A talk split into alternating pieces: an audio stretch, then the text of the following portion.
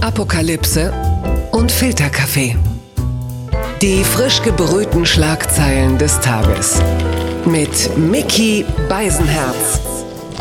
Einen wunderschönen Freitagmorgen und herzlich willkommen zu Apokalypse und Filterkaffee, das News Omelette. Und natürlich entlasse ich Sie nicht in das Wochenende, ohne Sie mit den Schlagzeilen, den Meldungen, den Nachrichten, den Absonderlichkeiten des Tages zu versorgen. Und ich muss über all das nicht alleine sprechen, denn ich habe einen wunderbaren Gast und sie arbeitet in einer Branche, die würde der klügste Mann der Welt umschreiben mit Person, Woman, Man, Camera TV, denn dort arbeitet sie in der Fernsehbranche als sehr erfolgreiche und sehr gute Autorin und außerdem ist sie eine der witzigsten Personen bei Twitter. Herzlich willkommen und guten Morgen, Gianna Mariella Trippke-Knoll. Mann. Hallo, guten Morgen. Guten Morgen. Es ist Gianna Mariella Trippke Knollmann, aber du darfst Mariella Trippke sagen. Ja, dann machen wir jetzt Mariella Trippke, das, weil sonst, wenn ich jetzt immer den Namen komplett sage, dann ist ja schon das Ding ja komplett rum, bevor wir angefangen haben. Im Grunde genommen ist ja, ist ja dein voller Name, ist ja bei Trump schon so eine Art Intelligenztest, ne? Wenn er dies, wenn er nur deinen Namen äh, komplett sagen müsste, würde er sich wahrscheinlich schon wieder bei Fox damit rühmen, dass er den Intelligenztest äh, erfolgreich bestanden hat. Könnte sein. Ja. Oder auf Twitter oder sonst wo. Ja, vermutlich. Sag mal, wie, wie hast du die Meldung aufgenommen, dass Rittersport sich im Rechtsstreit durchgesetzt hat? Ähm, ich, es war mir relativ egal. Ich war aber ganz kurz besorgt um ähm, diese ähm, na, wie heißt sie jetzt? Diese Schokolade, die du quasi auch als Warentrennstäbchen benutzen kannst, diese Schweizer Berge. Ach, Toblerone, genau. Toblerone, ich habe mich ja, nämlich das gefragt, was passiert ja. wäre, wenn jetzt Milka sich nochmal neu umorientieren will und dann auch gegen Toblerone verliert. Das war irgendwie wirklich mein, meine einzige Sorge dabei. Vergehen nochmal weitere zehn Jahre. Ich mag aber auch keine, keine Milka-Schokolade. Oh. Rittersport finde ich okay. Okay, das äh, eine eindeutige Positionierung. Mal gucken, wie es hiermit weitergeht. Die Schlagzeile des Tages. Die Taz schreibt, Rechtsextreme in der Bundeswehr, gleich zwei neue Nazi-Skandale. Ja, es hört nicht auf. Der Social-Media-Chef der Bundeswehr soll Kontakt zur identitären Bewegung gehabt haben. Und es gibt Berichte über eine rechte Chatgruppe von Soldaten. Ja, der Leiter der Social-Media-Abteilung der Bundeswehr, Marcel B., zeigt einem Bericht zufolge öffentlich Sympathien für einen mutmaßlichen Rechtsradikalen. Und dann ist noch was anderes rausgekommen, dass ähm, diverse Soldaten in einer Telegram-Gruppe gewesen sein mit dem Namen Wir, also Hashtag Wir Augen öffnen. Von November 2019 bis Juni 2020 waren dort mehr als äh, 240 Teilnehmer, darunter mindestens zwei Soldaten aus Niedersachsen. So, und das stimmt uns natürlich einigermaßen nachdenklich, wenn wir die Meldungen der letzten Wochen und Monate, ja wenn nicht gar Jahre verfolgen. Wie ist dein Verhältnis zur Bundeswehr? Mariella? Ich habe Gott sei Dank überhaupt gar kein Verhältnis zur Bundeswehr. Ähm, ich finde halt, also, wer da freiwillig mitmacht, der ist doch schon nicht so ganz koscher, oder? Also da, da muss man doch schon genauer hingucken. Also wer zieht sich denn gerne Uniform an und lässt sich anbrüllen und denkt, ja, das, das ist eine gute Idee, da würde ich gerne mein Leben drauf bauen. Das finde ich schon, das finde ich schon seltsam. Ja, also, also worauf wir uns auf jeden Fall einigen können, ist, dass Menschen, die, die Spaß haben an, äh, an Waffen und an äh, Heimattreue und all diesen Dingen, dass die natürlich von etwas wie der Bundeswehr äh, angezogen werden. Da würde ich auf jeden Fall mitgehen. Ich würde jetzt nicht grundsätzlich ähm, alle Bundeswehrsoldaten oder Soldaten generell ähm, in die rechte Ecke stellen. Und ich glaube, es auch wahrscheinlich gibt es auch sehr viele, also ich kenne sogar welche, die sind sehr vernünftig, aber tatsächlich ist das natürlich generell ein Milieu, das äh, solche Leute anzieht. So, ähm, das, da, da gehe ich auf jeden Fall mit. Jetzt hat ja Annegret Kramp-Karrenbauer etwas Neues angeregt. Jetzt will die Bundeswehr Freiwillige für den sogenannten Heimatschutz anwerben. Der neue Dienst soll insgesamt ein Jahr dauern, aber nicht am Stück. Und äh, also das ist jetzt dieser Freiwilligendienst. Also von April 2021 sollen da bis zu 1000 neue zusätzliche Kräfte rekrutiert werden. Also das ist, ich weiß nicht, also jetzt hat äh, AKK gerade die, die KSK aufgelöst und also der Begriff Heimatschutz. Ist jetzt auch nicht unbedingt dazu geeignet, ähm, Menschen anzulocken, äh, die vielleicht anderer Gesinnung sind, die als in dieser Telegram-Gruppe. Also gibt es da sonst irgendwie Vaterlandsstolz? Wäre doch auch noch ein toller Begriff gewesen in dem Zusammenhang. Blut- und Ehre-Dienst. Ich weiß es nicht. Ist AKK da so am Puls der Zeit? Du hast selbst gerade gesagt, man soll sie nicht immer in die rechte Ecke stellen, die äh, Mitglieder der Bundeswehr, aber ich finde, diese Heimatschutzsache hört sich schon an wie Hitlerjugend 2.0. Also es geht ja auch darum, dann dass sie die Gesellschaft und das, ja, was Deutschland schützen und unterstützen möchte. Ich, also ich, ich finde es eine seltsame Nummer. Ich habe Gott sei Dank eine Tochter, wobei, nee, die können ja inzwischen auch. Wollte ich, gerade sagen. Finden, wenn mein Kind da mitmachen wollen würde. Mama, Mama, ich gehe zum Heimatschutz. Ja, oder? Würdest du es nicht seltsam finden? Ich finde den Begriff etwas unglücklich, äh, wenn wir bedenken, was gerade so aktuell äh, so, so die, die Probleme sind. Da hätte man, also wenn man schon irgendwie versucht, der Bundeswehr ein anderes Label zu verpassen, hätte man vielleicht auch einen etwas glücklicheren Begriff wählen können. Aber was weiß ich denn schon? Aber genau, mit diesen ganzen Rechten und Nazis auch einfach, nennen wir das Kind ja beim Namen in der Bundeswehr, ist das schon so ein bisschen so wie der Rattenfänger von Hamel, der halt die kleinen rechten Kinder mit der Flöte reinholt. Vielleicht ist es auch ein genialer Move von AKK, dass sie sagt, wir sammeln, wie so ein Honigtopf, wir sammeln jetzt die ganzen Rechten ein, wir nennen das Ding Heimatschutz und müssen einfach nur abwarten. Ähm, statt Telegram-Gruppe äh, holen wir die einfach live direkt zu uns und machen so, jetzt geht ihr direkt, marschiert ihr direkt weiter und. Aber es ist aber noch Kram Karrenbauer. Also wenn es jemand anderes wäre, dann könnte man vielleicht denken, ja, vielleicht, vielleicht stimmt das. Aber Kram Karrenbauer, nee, das glaube ich nicht. Und es ist halt vor allen Dingen sowas, wo du, wenn du an diesen Münchner oder an diesen David S. denkst, der ja den Amoklauf gemacht hast, wo ja. der zum Beispiel denken, wenn er noch leben würde, ich glaube, der wäre jetzt traurig, dass er das verpasst. Das wäre so sein, ja, sein Pfadfinderverein, wo der sich wahrscheinlich wohlfühlen würde. Wir beobachten das weiter. Gewinner des Tages ist Jens Spahn, denn Politik goes Insta. Es gab jetzt einen wunderbaren Instagram-Post von Jens Spahn. Da muss man sich erstmal dran gewöhnen, dass die große Politik mittlerweile bei Instagram verhandelt wird. Und da sieht man ihn durch die Gegend spazieren mit äh, einem Mann, den man zuletzt auch häufiger gesehen hat. Es ist also, der übrigens neben Rittersport der einzige ist, der derzeit noch quadratisch sein darf.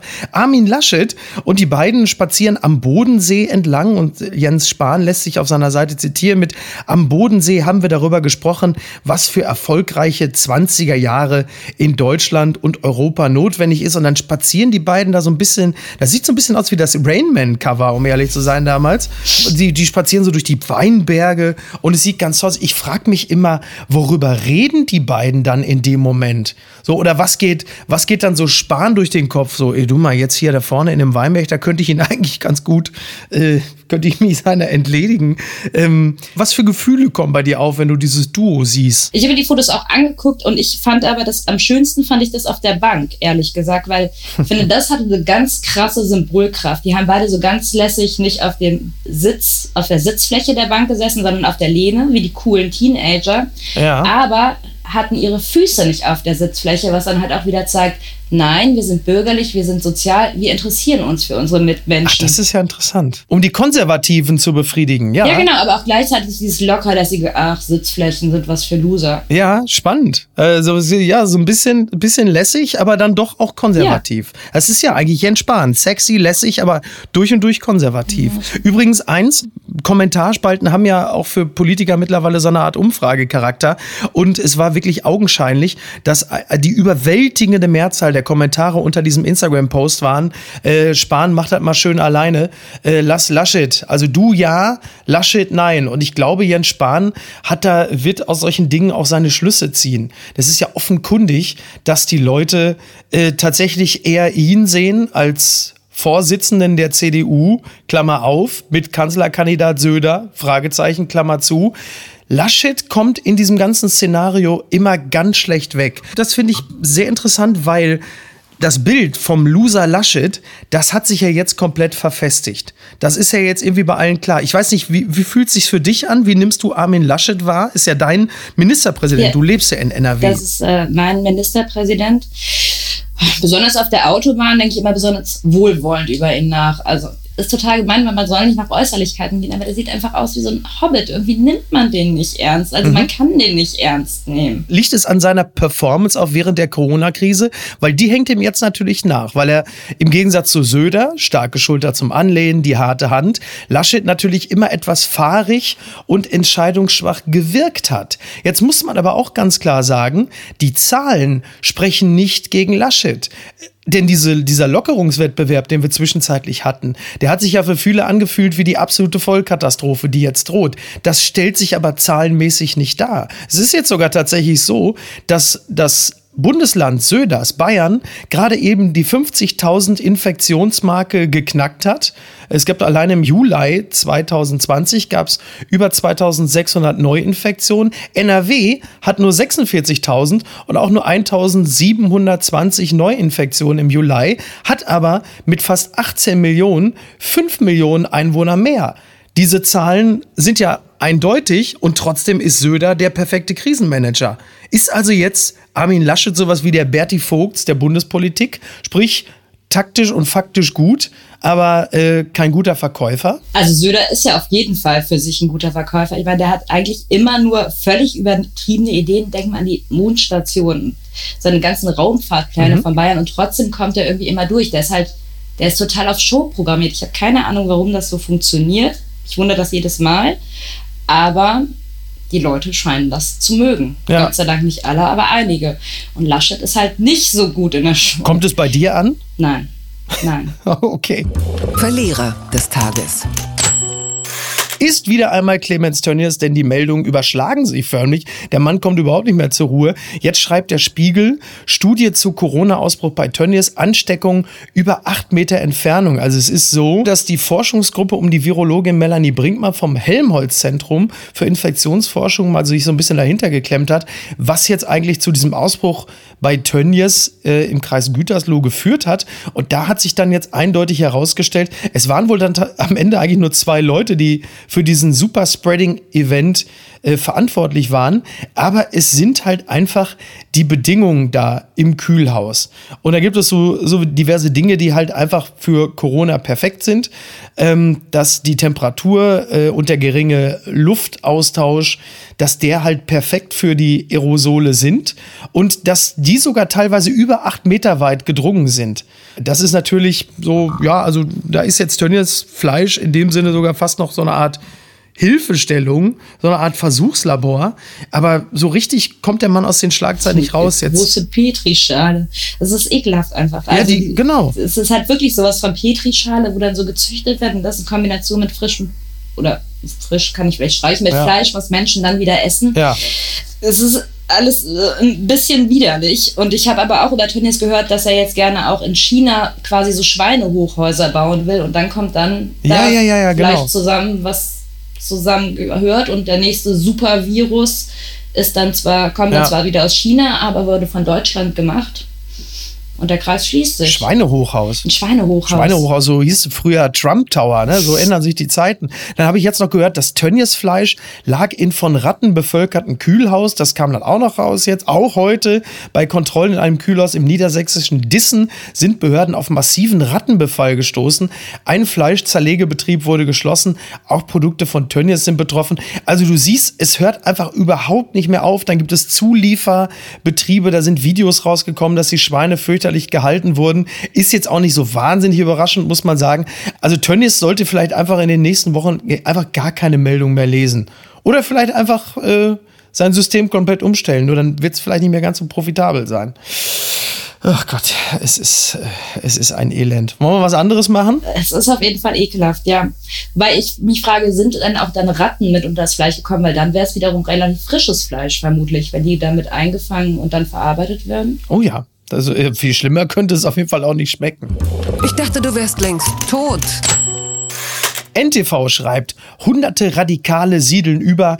Eva Hermann baut rechte Kolonie in Kanada. Also hunderte Deutsche mit braunem Gedankengut haben sich laut einem Spiegelbericht auf einer Insel in Kanada angesiedelt. Dahinter stecken die ehemalige Tagesschausprecherin Eva Hermann und der rechtsradikale Andreas Popp. Gemeinsam verbreiten sie rechte Propaganda und nehmen die Siedler aus. Ja, es ist also sehr spannend da in, in der Region, in der östlichen Provinz Nova Scotia. Da ziehen jetzt die ganzen Rechten hin, weil auf Internetseiten von Eva Hermann und eben diesem Andreas Popp werden dann Seminare angeboten auf äh, einer Insel, die viermal so groß ist wie das Saarland. Da ist es wieder.